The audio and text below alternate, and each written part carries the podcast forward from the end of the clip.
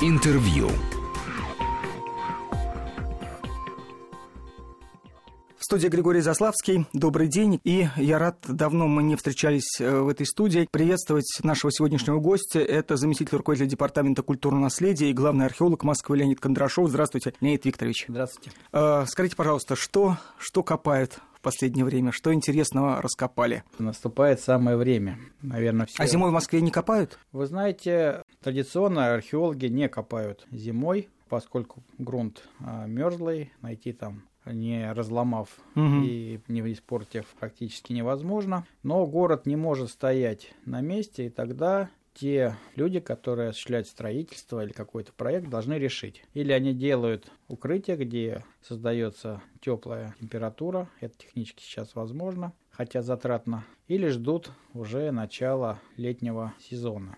Москва такой специфичный город, где археологические раскопки проходят круглогодично. Сейчас вот эм, снег сошел, и сейчас самое время для археологических разведок. Конечно, результаты археологических разведок это только первый этап, когда коллеги нам предоставляют информацию. Сейчас есть уже точные средства определения координат. Кроме того, мы ведем большую работу с Росреестром, где есть свои методики, как определение координат, так и нанесение их на публичную карту. И, кстати, о карте. Я очень рад, что в Москве серьезно продвинулась работа по созданию электронной карты объектов археологии Москвы. Это действительно не только средство определения, есть объект или нет объекта. Вы знаете, многие методики вот такого точного позиционирования дают нам в том числе возможность и для углубленного археологического исследования. То есть, например, если мы вместе с объектами еще начинаем точно сажать на этот план находки, то мы, например, можем э, воссоздать на основе объективных данных, например, поверхность 13 века. И это объективные данные, а не ну, какие-то такие предположения. Кроме того, мы можем наносить на эти карты в 3D-моделировании остатки археологических руин, что очень важно при проектировании и как строительства, так и хозяйственных работ. Понимаете, это вечная проблема, потому что понятно, что сооружения в городе строились, ветшали, разрушались, на их месте строились другие сооружения, и часто мы не можем точно сказать, сохранились их основания или нет. Сказать мы можем только в результате самих раскопок. Но имея вот эти разрозненные археологические данные и накладывая их на исторические планы, мы можем все-таки сделать предварительный прогноз, есть там эти объекты или нет, и где они могут быть. То есть эта карта служит не только для научных реконструкций, но и как инструмент для проектирования, для создания археологических разделов проектов. Такие в Москве требуются. И мы надеемся, что вот этот вот электронный продукт, компьютерный продукт существенно сделает более эффективной работу наших коллег-археологов, ну и наших, так сказать, коллег сотрудников как нашего департамента, так и по смежным дисциплинам. А вот эта карта археологическая московская, это какой-то такой внутренний документ, или вы предполагаете его сделать и, что называется, таким туристическим продуктом, продуктом э, как э, некого экскурсионного маршрута, может быть, виртуального по старой Москве, там, 12, 13, э, 17 веков, но и еще, и, может быть, даже каких-то реальных маршрутов, потому что сегодня все-таки какие-то раскопки, как это было, ну, во-первых, какая-то Москва старая сохранилась, а какие-то раскопки, как это принято во многих других э, городах, сегодня остаются, ну, как, например, на Бульварном кольце между Покровским и Чистыми прудами. Ну, знаете, во-первых, э, надо сказать, что вот в нынешний век вот этих компьютерных продуктов очень сложно сузить это для одна- одной ипостаси. Мгм. Ну, во-первых, есть публичная ипостась этой карты, это часть, есть такое, это термин, значит, историко-культурный опорный план. Это публичный документ, он расположен на сайте нашего департамента культурного наследия и доступен всем желающим. Там есть, соответственно, и археологический слой, он самый общий, он самый такой простой, тем более очень многие объекты мы не указываем в том плане, что незаконные копатели, так сказать, не Мгм. использовали его как, что ли, пособие. С другой стороны, есть несколько профессиональных слоев, которыми, естественно, мы допускаем работать только специалистов, археологов, и он не является публичным, а является профессиональным. И третье, вы совершенно справедливо затронули очень важную вещь. Видите ли, вот часто в просторечии говорят о нашей профессии как охрана памятников. Но сохранить объект, реставрировать его, изучить, чтобы найти какие-то утраченные элементы, это только начало дела. Очень важно, как объект будет потом использоваться, как он будет жить, как будет применяться. Знаете, часто в советское время была большая проблема. То есть наши великие, ну, без привлечения великие предшественники получали бюджетные средства, реставрировали какой-нибудь храм в какой-нибудь деревне, потом он закрывался за замок, и через 30 лет, в общем-то, можно было его реставрировать заново. Все-таки объект должен жить. И здесь туризм является одним из таких э, важных элементов, инструментов как раз вот э, управления культурными ресурсами. На, в мировой традиции именно этот термин вот, используется для этого аспекта сохранения культурного наследия. Естественно, сейчас, когда в Москве создан специальный комитет по туризму, мы ведем с ними активные консультации, как использовать в туризме объекты археологического наследия. Во-вторых, раньше была программа «Моя улица», сейчас существует другая программа «Мой район», на мой взгляд, с очень верным посылом, чтобы приблизить к людям, к москвичам именно их территории, там, где они живут, чтобы они ощущали, что это именно их поселение, и, естественно, как объекты архитектурного культурного наследия, исторического культурного наследия, так и археологического наследия включены как элементы этой программы. Что-то при этом раскапывается, реставрируется, что-то просто используется в информационной части, но это есть. И туризм, как еще раз повторюсь, конечно, здесь очень важно для нас подспорье. Но и если говорить лично, э, одна из книг из моей библиотеки, он так и называется «Археологические прогулки по Риму». И, честно говоря, в моих планах написать вот такие археологические прогулки по Москве. Потому что археология все-таки предполагать, что эти объекты как-то скрыты, как mm-hmm. даже закон говорит, частично или полностью скрыты под землей или водой. То есть, конечно, это не те объекты, которые сразу бросаются в глаза. Здесь требуется специальные путеводители или сопровождение подготовленных гидов. И мне кажется, такая книга была бы весьма полезна. А вы вообще как относитесь к э, такого рода вытаскиванию разнообразных э, археологических деталей, их консервация, что, в общем, сегодня ну, очень распространено, и даже, собственно, в Москве это тоже есть, но часто это делается внутри каких-то помещений, иногда, когда климат позволяет, то это делается и под открытым небом. Вы считаете, это правильно? Это верный ход вот в популяризации прошлого? Это неизбежный способ.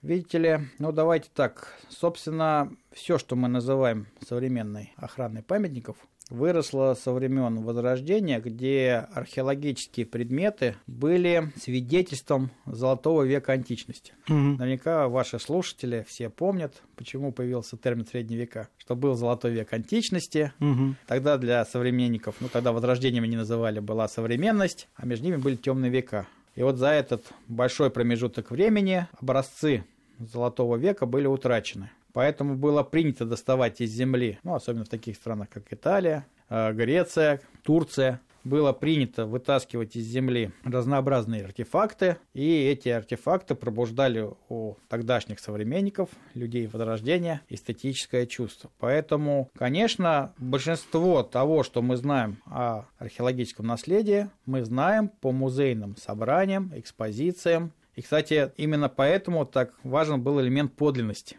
Потому mm-hmm. что если вы смотрите на подлинный античный предмет, у вас возникает подлинное эстетическое чувство. А если вы смотрите на, на подделку, слепки. да, то у вас ущербное эстетическое чувство. Поэтому неизбежно какие-то предметы, которые находили археологи, помещались в какие-то собрания. Очень здесь преуспели англичане, которые наверняка тоже многие помнят такой эффект элгиновых мраморов, когда посол Англии после завершения такой дипломатической карьеры скупил у турецкого правительства кучу камней, вывез их в Великобританию и потом экспонировал эти вещи. Вот, поэтому, как я уже сказал, конечно, вещи доставались, будут доставаться и будут экспонироваться. Тем более наш закон требует, чтобы археологи в течение трех лет передали обнаруженные артефакты в музейное собрание. Но есть объекты, которые, давайте мы не строго терминологически назовем археологические руины. Недвижимые памятники, как бы археологические. Ну, вообще объекты культурного наследия, они недвижимые памятники.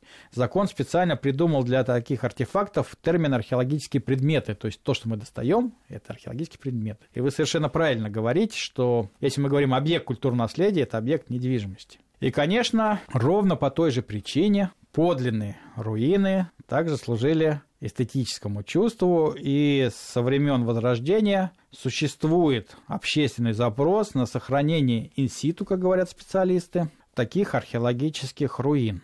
Считается, что именно в подлинной среде, в подлинном состоянии они именно раскрывают свою историческую сущность. В археологии это тоже не совсем терминологически верно называется музеификация, потому что наши музейные коллеги под музеификацией понимают совсем немножко другое. Но тем не менее археологи всегда стремились сохранить на месте вот такие вот, ну давайте их назовем археологические руины. И в Москве существовала такая тенденция, я здесь как раз не вижу смысла противоставлять Москву угу. любой там, мировой столице или даже какому-нибудь уездному городу, как в Европе, так и в России. Всегда археологи стремились сохранять вот такие объекты. И в Москве мы можем вспомнить, что в переходе тогда это метро называлось площадь Нагина, Нагина да, сейчас Китай-город, сохранились э, основания Варваринской башни, были несколько позже сохранены участки Воскресенского моста, сейчас там музей археологии угу. Москвы. В дальнейшем в музеях-заповедниках в Коломенском, в Царицыно, в центре около детского мира церковь Троицы в Старых Полях были сохранены инситу. Но, знаете, я очень счастлив, ну, без всякого кокетства, в том, что два объекта, которые, ну, 10 лет за каждое мы ну, не люблю слово боролись, но, скажем, занимались родили за их создание. Это на Хохловской площади, угу. участок стены Белого города, который планировалось первоначально сохранить в составе подземного паркинга. Угу. Инвестор разорился, и вот 10 лет мы, так сказать, искали варианты с тем, чтобы экспонировать этот участок стены. И вот сейчас создан очень хороший объект, и проезжая мимо, мне приятно отметить, что мы посещаем народом, угу, то есть да. такое место стало очень популярное. То же самое в Зарядье. Как только возникла идея замены гостиницы России на нечто другое, и тогда еще это не было проектом парка, мы стали прорабатывать вопрос возможной музификации тех объектов, которые были в заряде. И, конечно, прежде всего, стены Китай-города. И тогда еще одновременно с разборкой гостиницы, даже несколько предваряя эту разборку, были в седьмом году, то есть уже больше даже 12 лет назад, проведены археологические раскопки. И выяснилось, что основание стены сохранилось. И уже тогда мы стали думать, как все-таки стену, которая все-таки глубоко под современным уровнем дневной поверхности, а, сохранить. И уже на этапе создания парка была выбрана для сохранения и экспонирования был принят участок рядом с подземным переходом. Mm-hmm. Для организации, ну, доступности. То есть э, было много всяких вариантов. Вы знаете, мы прорабатывали вариант подземных павильонов. Но это означало, что это очень сложное в эксплуатации сооружение. Э, предлагали нам приподнять mm-hmm. эти, так сказать, э, руины на современную поверхность. Э, они бы тогда не были подлинными. И вот э, все-таки расширив входную зону, вот этот подземный переход, используя те коммуникации, которые там были, мы вот этот кусок смогли сохранить. Тема интересная археология, вы, вы видите, что она объективно фиксирует особенности всех э, периодов нашей жизни, то есть и советский период, и средневековье, и раннее средневековье. А как прекрасно берестяная грамота, которую нашли наши коллеги из Института археологии, рядом, кстати, с мытным двором, то есть с угу. налоговым ведомством. Это, по сути, письменный отчет от неудачливого купца, которого на границе Московского княжества просто вот ограбили, обчистили э, налоговики соседнего княжества, то есть на вполне по их меркам законным основаниям, ну просто вот разорили. И сразу наша история перестает быть такой вот сухой, монументальной, а становится живой, повседневной и от этого еще более интересной. Мы должны прерваться на выпуск новостей. Через 2-3 минуты мы вернемся в студию и продолжим разговор. Интервью.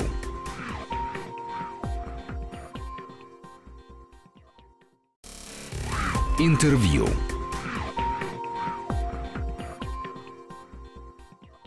Я рад приветствовать нашего сегодняшнего гостя. Это заместитель руководителя Департамента культурного наследия и главный археолог Москвы Леонид Кондрашов. А вот интересно, совершенно очевидно, что, с одной стороны, любой а, археолог всегда, наверное, если он работает в каком-то таком вот э, старом городе, заинтересован найти какие-то подтверждения того, что здесь было поселение еще более древнее. С другой стороны, есть э, какие-то уже общепринятые вещи, и ясно, что любому городоначальнику приятно будет отметить отметить тысячелетие Москвы, но если уже все знают, что Москве 870 лет и 1147 уже зафиксирован, вообще такие вещи, они могут сдвинуться, если будут найдены неопровержимые свидетельства того, что здесь что-то было и уж точно было и до 1147 то есть понятно, что э, было и в районе Коломенского было поселение, но явно как бы не связанное с Москвой. Ну, во-первых, существует неофициальная научная традиция отсчитывать день рождения города от первого упоминания в письменных источниках. Это идет с тех времен, когда именно летописи считались ну, основным и самым важным источником по нашей истории.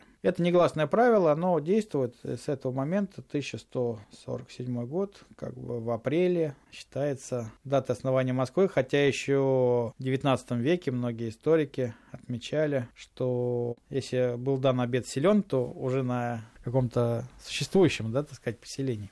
Э, второе. Существует традиция празднования административного что дня города, что дня рождения это часто называют, хотя мы всегда пытаемся указать, что день рождения не в это время. Угу. И, знаете, это не только советская традиция, хотя так любят говорить, что это Сталин внес и так далее. Еще Николай I отнес празднование дня рождения города на январь, а в советское время он был перенесен на осень. Но существует вот такая что ли, административная традиция. И, наверное, хорошо, что есть день, когда москвичи могут вспомнить про историю города, обратиться к ней, отпраздновать, как-то сформулировать свое отношение к родному городу. И, конечно, наверное, такой административный день тоже не помешает, и он проводится тогда, когда это, в общем-то, удобней.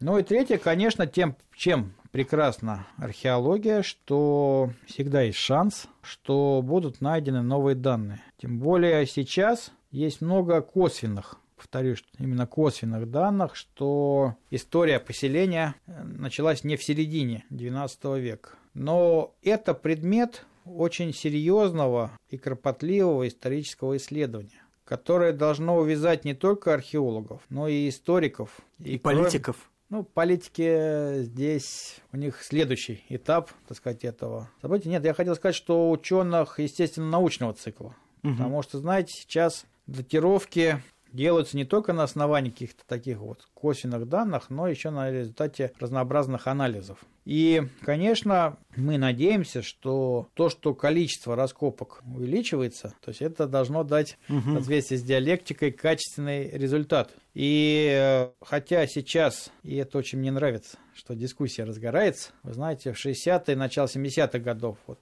дискуссия о начале Москвы, о ранних ее годах, пылала с такой неистовой силой, и в результате очень многие идеи получили апробацию или, наоборот, были отброшены. Э, я надеюсь, что нынешняя дискуссия, которая вот набирает обороты, также послужит для истории Москвы вот таким что ли, катализатором, которое позволит, возможно, какие-то старые идеи признать устаревшими на основании объективных данных, а какие-то аспекты, к которым раньше, может быть, не очень обращали внимание, в сочетании с новыми данными, позволит нам посмотреть на ранние этапы истории Москвы несколько под иным углом зрения. И поверьте, это не менее интересно, чем вот, ну, формальная дата. Да, я думаю, что в результате этих исследований, пока коллеги не предъявили аргументы обратные, а сейчас ситуация такая, что ни одна из сторон не может стопроцентно предъявить какие-то вот такие убойные да, данные, то есть это все в дискуссионном поле, что дата сдвинется. Но пока давайте это оставим в рамках вот этой научной именно дискуссии. И если мнение ученых будет формулировано, тогда действительно наступит время политиков, угу. и а тогда вот... можно говорить уже о некой новой административной дате или времени существования Москвы. И очень интересно, вы сказали, что дата, может быть, и не сдвинется, но все равно я так понял, что много интересного в рамках этой дискуссии может быть предъявлено, проявлено и так далее. Ну, видите ли, вот если мы будем следовать традиции отда... Э, предпочтение летописным письменным источникам. Ну, знаете, в XIX-XX веке была проведена колоссальная работа по выявлению, учету летописных памятников. Вряд ли сейчас будет найдено угу. какой-то документ или какая-то такая новая летопись, где, возможно, будет указана какая-то новая дата. Это действительно ничтожная возможность. С другой стороны, количество новых данных археологических прежде всего, нарастает в громадном количестве. Это очень много данных. Во-первых, как по новым объектам, например, коллега Леонид Ильич Беляев обнаружил около Даниловского монастыря селище X века. Ну, 200 лет. Да. Кроме того, мы сможем вспомнить более ранние находки дирхимов арабских на месте храма Христа Спасителя, но и в Кунцево, и в Симоновом монастыре. То есть такие объекты есть. Дело в том, что пока ученые не согласны, ну вот по этому формальному признаку как-то двигать дату Москвы. Если мы будем опираться на точные датировки арабских монет, то речь идет о еще более древней дате.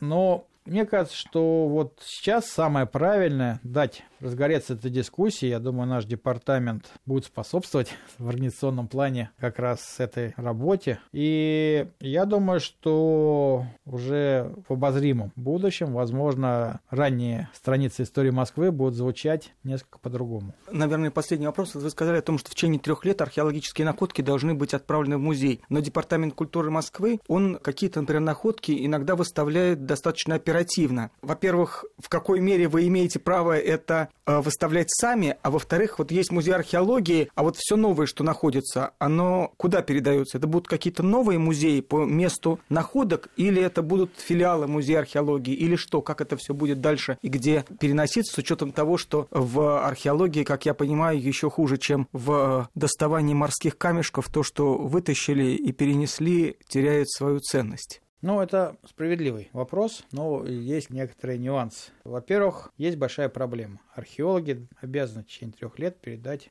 музейный фонд эти находки. Музеи не обязаны принимать эти находки в себе в хранение. И во многих регионах нашей страны, к сожалению, особенно где не очень развита музейная деятельность. Есть проблема, археологи находят находки, извините за тавтологию, музеи не хотят их брать. В Москве мы видели эту проблему, и независимо от ведомственной принадлежности, все-таки мы все коллеги, мы все занимаемся одним делом, мы договорились, что музей Москвы является базовым местом, угу. куда археологи могут передать находки. И здесь мы помогаем нашим коллегам, мы создаем такой вот график передачи этих коллекций, потому что пока эта новелла не появилась в законе, вообще было трудно. Очень многие археологические коллекции, прямо скажем, пропали, потому что археологи не успели их передать. И многие археологические коллекции так изгинули по ящикам рабочих столов. Ну, хотя понятно, что это потеряно. Описание есть или даже Да, описание? есть, знаете, э, тут все индивидуально. Есть публикации, есть угу. какие-то воспоминания, есть... Вообще система документирования в археологии развита очень хорошо. И есть специальный архив, который, скажем, окормляет Институт археологии, куда передаются все отчеты, куда должны передаваться все записи. И, конечно, эти вещи можно увидеть нарисованными, сфотографированными, описанными. Но когда начинаешь их искать в каком-то музейном собрании, часто эту вещь найти невозможно. В Москве не так сейчас. То есть, действительно, эти вещи передаются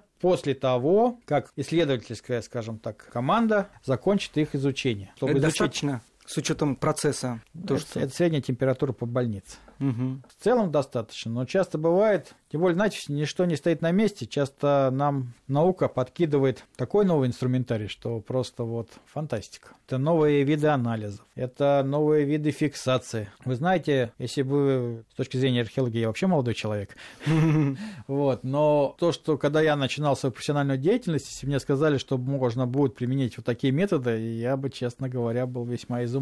Поэтому, конечно, очень важно не только сохранить вещь, но иметь возможность к ней обратиться. И мы договорились и с археологами, и с музеями. Есть еще такое понятие временное хранение. Если угу. археологи уже изучили эту вещь, плюс мы понимаем, что москвичам интересно, что же свеженького было найдено. Мы договариваемся, что те или иные музеи, в основном тоже музей Москвы, но это и Царицына, и Коломенская, проводят вот такие выставки, где мы знакомим москвичей с самыми свежими находками. Я считаю, что это очень важный и интересный метод популяризации культурного наследия. Естественно, потом, по прошествии трех лет, эти уже артефакты поступят уже в основное музейное собрание и будут жить своей экспозиционной жизнью. А такие временные выставки, они очень интересные. Плюс мы стараемся сейчас, например, в парке Митина сделать такие вот археологические центры, которые будут сочетать как и музейную функцию, потому что Митина – это очень интересный с точки зрения археологии район, но и сочетать новые формы работы с детьми, с населением, чтобы не делать археологические памятники чем-то совсем уж мертвым, хотя по своему определению археологические памятники именно мертвые. Спасибо большое, спасибо, что пришли. Я напомню, что говорили мы сегодня с главным археологом Москвы, заместителем руководителя Департамента культурного наследия Леонидом Викторовичем Кондрашовым. Спасибо большое.